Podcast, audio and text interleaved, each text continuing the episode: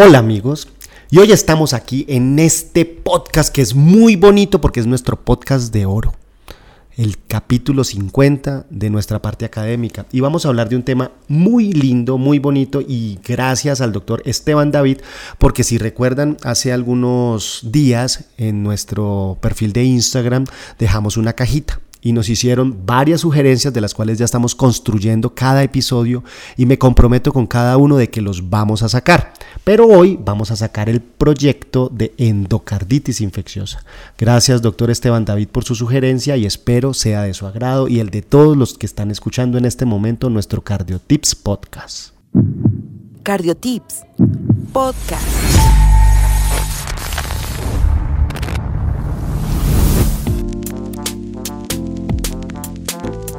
Bueno, lo más importante es la definición y realmente quiero ser enfático en que la endocarditis infecciosa es una infección del endotelio del corazón. ¿Por qué lo aclaro? Porque usualmente creemos que solo las válvulas tienen endocarditis infecciosa, incluso cuando hacemos una ecografía del corazón nos centramos en la órtica, la mitral, la pulmonar, la tricúspide, pero a veces no hacemos tanto énfasis en la superficie endocárdica del corazón y hemos encontrado endocarditis infecciosa de la auriculilla izquierda, hemos encontrado endocarditis infecciosa en el septum, en el drenaje de la vena cava inferior, donde está la válvula de Eustaquio, hemos encontrado en diferentes superficies endocárdicas vegetaciones, por eso no solo son las válvulas. Es una enfermedad que afecta entre 3 y 10 personas de cada 100.000 habitantes y cursa con una alta tasa de mortalidad. Cerca del 30% de los pacientes con endocarditis infecciosa aguda fallecen a 30 días del diagnóstico. La presentación clínica es variable, incluso a veces hay pacientes que solamente se sienten mal, por eso también es la simuladora o la gran simuladora, pero usualmente la endocarditis posee una presentación característica en su fase aguda por fiebre, fenómenos embólicos, fatiga, sudoración nocturna y hay algunos signos específicos como anemia, dolor lumbar y signos periféricos de esos embolismos o embolias sépticas que se pueden presentar. Como factores de riesgo importante debemos tener en cuenta las condiciones cardíacas previas, por ejemplo, enfermedades valvulares, alteraciones como una válvula aórtica bivalva, que ya per se es una alteración estructural que favorece la endocarditis, prolapso de la válvula mitral, enfermedad valvular reumática, cada vez vemos menos pacientes con valvulopatía reumática, pero sigue siendo un factor importante en la asociación a endocarditis infecciosa, la cardiopatía congénita del adulto que es un tema que me encanta.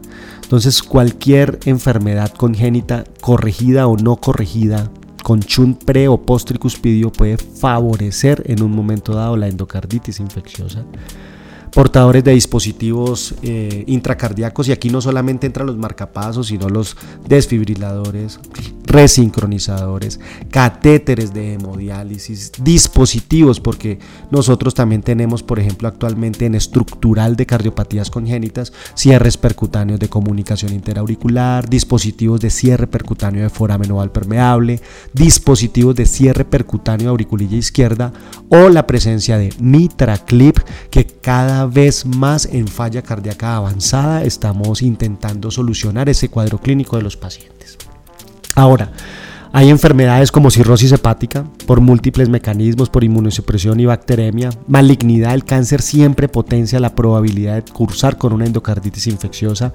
Edad avanzada y por eso es importante cada vez los grupos de geriatría y cardiogeriatría estar integrados con el grupo interdisciplinario cardiovascular.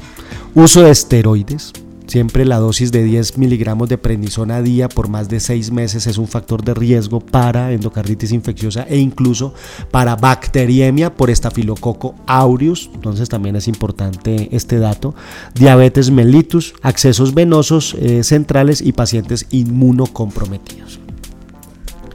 Para el diagnóstico eh, vamos a hablar de los famosos criterios de Duke y aquí vienen los criterios de Duke por la Universidad de Duke no porque exista el doctor Duke que los diseñó y los vamos a dividir en criterios mayores y criterios menores. Ahora vamos a prestar mucho énfasis en los criterios mayores porque cada vez los definen y los amplían un poquito más para ser exactos y precisos. El primer criterio mayor es si tengo la presencia de dos o más hemocultivos positivos para microorganismos típicos de endocarditis infecciosa. ¿Y estos microorganismos típicos cuáles son? El streptococo del grupo viridans o los streptococos del grupo viridans, streptococo gallolíticos, estafilococo aureus, donde está el meticilino sensible y el meticilino resistente, los del grupo HASEC, como Hemophilus, Agregatibacter, Cardiobacterium, Eikenella corrodens o Kingella kinge. Enterococos y en los enterococos también podemos tener ese patrón del patrón de enterococo adquirido en la comunidad que no tenga un foco primario. Por eso son importantes que recordemos cuáles son los microorganismos típicos de endocarditis infecciosa. Ahora, si nosotros tenemos también una evidencia serológica para Coxiella burnetti con un título de inmunoglobulina G más de 1 en 800 diluciones, es un hemocultivo o un punto positivo en los criterios mayor, o el hemocultivo positivo para Coxiella burnetti. El punto es que la Coxiella burnetti es un microorganismo que es difícil de, de pescar, es difícil de poderla tener en aislamiento en hemocultivos, pero igual es un criterio mayor. O las evidencias ecocardiográficas de compromiso endocárdico. Y aquí viene cuatro puntos en este subgrupo del criterio mayor que son Primero, si tengo un tumor, un tumor intracardíaco, y por eso cardiooncología también cada vez toma relevancia, y no solamente es ecocardiográfico, porque tenemos la multimodalidad que a futuro probablemente estos criterios mayores van a decir por ecocardiografía, por resonancia o por tomografía. Por el momento están descritos por eco, pero lo dejo a criterio del radio escucha la interpretación de la presencia del tumor intracardíaco oscilante en una válvula cardíaca o estructura de sostén en la trayectoria del flujo regurgitante o en el material implantado sin otra explicación anatómica. Entonces es importante que tengamos que a nivel de eco, resonancia o tomografía podemos evidenciar este aspecto. Ahora, la presencia de un absceso cardíaco. Y a veces nosotros cuando nosotros pensamos en endocarditis infecciosa solamente creemos en la vegetación, pero la presencia de absceso o disrupción de esa prótesis que exista también es un criterio mayor. La dehiscencia parcial de la válvula protésica de reciente aparición o una insuficiencia valvular nueva. Por eso también dentro del cuadro clínico un soplo reciente de reciente aparición también lo hace a uno sospechar ese proceso de endocarditis infecciosa. Entonces recordemos para ser puntuales los criterios mayores, la presencia de dos hemocultivos de gérmenes típicos para endocarditis infecciosa que ya los mencionamos o la evidencia serológica para Coxiella burnetti en un título de más de uno en 800 diluciones o el hemocultivo positivo o la presencia ecocardiográfica o por multimodalidad de un tumor cardíaco, un absceso cardíaco, una dehiscencia de una válvula protésica o una insuficiencia valvular nueva. Esos son los criterios mayores. Ahora, venimos con los criterios menores. Y aquí viene una cantidad que lo puede dar cualquier cosa. Solamente que en la sumatoria podemos nosotros en un momento dado pensar o sospechar o diagnosticar la endocarditis infecciosa. Y en los criterios menores vienen una predisposición a trastornos cardíacos predisponentes o uso de drogas ilícitas por vía intravenosa, fiebre mayor de 38 grados, fenómenos vasculares como embolia arterial sin causa clara, embolia pulmonar séptica, aneurisma micótico, hemorragia intracardíaca, petequias conjuntivales, lesiones de Janeway, fenómenos inmunológicos como son glomerulonefritis, nódulos de Osler, máculas de Roth o un factor reumatoideo positivo. Esto es muy importante tenerlo en cuenta dentro de los criterios menores. Y aquí nos preguntamos, bueno, ¿y cómo interpreto esos dos criterios mayores que me puso arriba y todos los menores que me acaba de mencionar en, en este momento? Entonces, tenemos un diagnóstico definitivo de endocarditis infecciosa con dos o más criterios mayores. ¿sí? Si tengo la evidencia ecocardiográfica y tengo los hemocultivos positivos, tengo endocarditis infecciosa. Ahora, si tengo un criterio mayor, ya sea el ecocardiográfico o el bacteriológico, más tres criterios menores, tenemos endocarditis infecciosa. O si tengo cinco criterios menores, tenemos endocarditis infecciosa. Ahora, cuando decimos que el diagnóstico es posible con cualquiera de los siguientes eh, hallazgos, un criterio mayor y menos de tres criterios menores, pues no cumpliría el criterio mayor para hacer un diagnóstico definitivo, tenemos un diagnóstico posible, o tres o más criterios menores, pero menos de cinco, porque si tenemos más de cinco criterios menores, tenemos diagnóstico definitivo de endocarditis infecciosa. Ahora, es muy importante que tengamos en cuenta esa sospecha clínica, porque a veces empezamos con fiebre, damos espera, miramos un parcial de orina, una placa de toras y pues estamos dando como esa evolución, esperamos una procalcitonina y yo creo que eso es lo que a veces nos falla y es en el diagnóstico temprano, porque la intervención de una endocarditis infecciosa, entre más temprano la hagamos, menos probabilidad de evolución y progresión a deterioro tenemos. Entonces, consejos ya desde la parte de la experiencia de, de este ser humano y es que si tenemos un paciente con un factor predisponente, por ejemplo, válvula órtica bivalva, tiene adentro un marcapasos, es un paciente que ya tiene una predisposición, un catéter de hemodiálisis, es un paciente renal crónico y tenemos fiebre, siempre tengámosla en cuenta. En la válvula protésica siempre pensemos que la fiebre va a ser una endocarditis. Entonces, ¿qué hacemos con eso?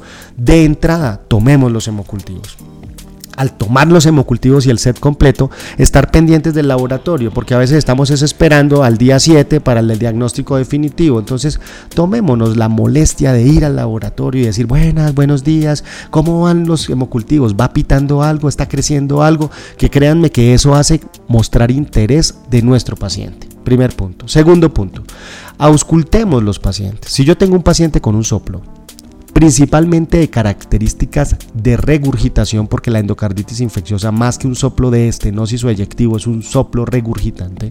Si tenemos ese soplo y es un paciente que tengo fiebre, pídanle el eco hagamos un ecocardiograma trastorácico, porque ahí no es necesario ni siquiera el trasesofágico. Un ecocardiograma trastorácico, si tiene una vegetación, si estamos encontrando una válvula bivalva, si resulta que en un electrodo del marcapasos le vemos algo que se mueve, pues lo más probable es una endocarditis. Es preferible iniciar con toda, iniciar con el tratamiento antibiótico empírico y esperar a futuro si era o no era a estar esperando con un paciente con algo ya que predispone la endocarditis infecciosa y una alta sospecha clínica a que los hemocultivos nos den el germen específico e iniciar un tratamiento antibiótico que ya puede ser un poco tarde. Ese es como el gran consejo que les puedo dar en este momento. Ahora, es importante estar pendiente siempre porque el gran riesgo es que ese paciente para la endocarditis infecciosa requiera un tratamiento quirúrgico. Hasta el 50% de los pacientes pueden requerir cirugía cardiovascular. Y las principales indicaciones o que lo hacen a uno llevar a ese paciente a una indicación quirúrgica, ¿cuáles son? 1. Si yo tengo un paciente con shock cardiogénico, insuficiencia cardíaca grave y una valvulopatía severa, va para cirugía. Segundo punto, una falla en el control de la infección y por eso es muy importante no solamente tener el germen, iniciar el tratamiento de antibióticos, sino confirmar la depuración de la bacteriemia. Y por eso los hemocultivos periódicos y secuenciales también son muy importantes porque debemos garantizar que ese paciente ya no tenga bacteriemia persistente. Eso es fundamental en los pacientes con endocarditis infecciosa. Ahora, cuando nosotros también tenemos en un momento dado el tamaño de la vegetación, es importante como indicación quirúrgica y aquí siempre dejamos que una vegetación de más de 10 milímetros en una prótesis es indicación quirúrgica o en una válvula nativa con compromiso moderado a severo es una indicación quirúrgica. Por eso a veces no esperemos a ver si los gérmenes bajan para iniciar una remisión, sino que ya tengo una vegetación grande con un compromiso valvular, con el tratamiento antibiótico, iniciar trámites de remisión o la valoración por el cirujano cardiovascular que es fundamental en los procesos infecciosos. Lo decía Hipócrates de hace muchos años. Para poder hacer el control de la infección hay que quitar el, el proceso de la infección, drenarlo. Y el drenaje es quitar la vegetación o quitar el absceso antes de que siga progresando el proceso infeccioso. Eh, eso es lo que teníamos hoy para comentarles en este podcast de oro. Muchas gracias por seguirnos, muchas gracias por estar atentos y para nosotros como equipo de trabajo y como seres humanos es una gran noticia poderles compartir este episodio número 50 de nuestro Cardio Tips podcast. Y recuerden amigos, a cuidar el corazón hasta el último latido. Sigue al Dr. Conte en sus redes sociales, Facebook, Instagram, YouTube y TikTok